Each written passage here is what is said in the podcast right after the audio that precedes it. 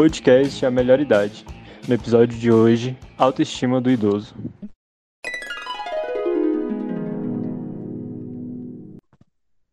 Olá, bem-vindo de volta a mais um episódio do podcast A Melhor Idade. Eu sou Esther Santana. Eu sou a Amanda Furtado. E eu sou a Mariana Nunes. E vamos começar o programa de hoje inspirando os nossos ouvintes com o texto da Keila Fogaça.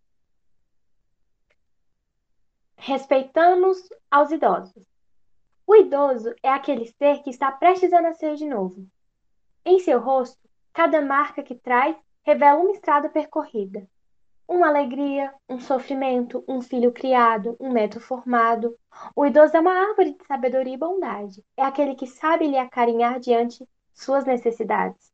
É aquele que vai lhe dizer: Não siga por esse caminho, você não se dará bem. Eu já vivi isso. É uma fonte de vida inesgotável, embora muitos pensem ao contrário. O idoso é aquele que está mais próximo de Deus, assim como as crianças. Ele tem sempre boas histórias para contar. Viveu em épocas melhores ou piores. Épocas de boas colheitas, nazismo, ditadura. Ele saiu vivo e ficou para a semente, sempre dando bons frutos. Se não houver mais idosos em nosso planeta, é sinal de que o ser humano não está vivendo nada bem. Mas graças a Deus teremos muitas cabecinhas brancas e floridas para nos contagiar de alegria e paz. Se tratando de autoestima, pode ser definida como uma avaliação positiva ou negativa que uma pessoa faz de si mesma em algum grau a partir de emoções, ações, crenças, comportamentos ou qualquer outro tipo de conhecimento de si próprio. E para que você, ouvinte, consiga ter uma boa autoestima, vamos tentar seguir alguns pilares. O primeiro é a autoaceitação que vai ser uma postura positiva com relação a si mesmo como pessoa. E aí, isso vai incluir momentos de você estar satisfeito com consigo mesmo, é, se sentir em casa, no próprio corpo, essa questão mesmo de se ajudar. O segundo pilar, Mariana, é a autoconfiança que também se diz respeito a uma postura positiva, só que dessa vez em relação às nossas próprias capacidades e o nosso desempenho. Era a gente ter convicção de que a gente sabe fazer alguma coisa e de que a gente vai fazer essa coisa. E não apenas fazer, mas fazer essa coisa bem, de conseguir alcançar os nossos objetivos apesar de todas as dificuldades e de poder superá-las. O terceiro pilar é o pilar da competência social, ou seja, é a nossa experiência de ser capaz de fazer contatos, saber lidar com outras pessoas e lidar com situações difíceis, ter reações flexíveis, é, criar relacionamentos. O quarto pilar é a rede social, que é o ato de estar ligado a uma rede de relacionamentos. E aí a gente vai ter uma relação satisfatória com o nosso parceiro, com a nossa família, com nossos amigos e vai poder contar com eles e também estar à disposição deles, sendo importante também para as outras pessoas. Mas aí, Amanda, você me pergunta: como melhorar a minha autoestima? Pode ficar tranquila, eu lhe respondo. Que tal a gente tentar ficar mais atento e consciente às nossas próprias emoções, aos nossos próprios sentimentos ou às nossas próprias sensações? A gente estar com saudade de alguém e a gente aceitar isso, da gente ter consciência das nossas necessidades, sejam elas emocionais ou corporais. Além disso, a gente respeitar e tratar amorosamente esses sentimentos de nós mesmos. A gente começar a cuidar da gente. E para isso, vamos apresentar alguns passos, 10 para ser mais exatos, para melhorar essa autoestima de uma forma prática. Por exemplo, vamos tentar eliminar o sentimento de culpa, porque esse sentimento de culpa é como se fosse uma pedra. Eles nos mantêm parados nos lugares. A gente não consegue cumprir os nossos objetivos e ir atrás das nossas, das nossas coisas. Com esse sentimento de culpa, a gente fica parado. E se a gente não está fazendo algo, a gente se sente mais culpado ainda, até que isso vai virando uma bola de neve. Então, tentar se livrar desse sentimento a partir do momento que a gente entende que esse sentimento é muito ruim para gente. Um outro passo é evitar a comparação. É muito importante lembrar que o mundo que a gente vive é sustentado pela competitividade. Então, para e pensa. Não se compare com os outros. Cada pessoa tem a sua própria história, é um ser único, complexo, com as suas próprias experiências, dores e felicidades. Assim como você, vamos ver a alegria de ser nós mesmos, tendo as nossas próprias vitórias e não nos comparando com outras pessoas. Amanda, além de não se comparar com os outros, a gente também não pode generalizar as nossas experiências, porque é, não é porque a gente cometeu um erro no passado que a gente vai cometer ele novamente. Então, é muito importante a gente perceber que as nossas experiências, elas servem como aprendizado. E aí a gente pode se movimentar o tempo todo e visualizar as situações. E aí, dessa forma, a gente vai ajudar para que esse movimento se torne mais natural, mais leve. Nossa, Mari, muito importante isso que você falou. E relacionando um pouquinho, de nada adianta se a gente não tiver a autoconfiança.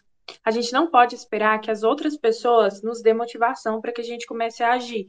A gente tem que encontrar a força que está dentro da gente para que a gente comece a realizar os nossos objetivos, os nossos sonhos, para a gente alcançar de verdade tudo aquilo que a gente acredita que seja o nosso sucesso. Uma outra coisa que entra dentro do que vocês falaram, meninas, é a gente ser gentil com nós mesmos, entendeu? Ser mais compassivo com os nossos erros. Se a gente errou, a gente aprender a se perdoar, entendeu? Como já foi dito por vocês. É desenvolver um olhar compassivo para as nossas atitudes, sabe? Tentar, tentar viver melhor com os nossos erros.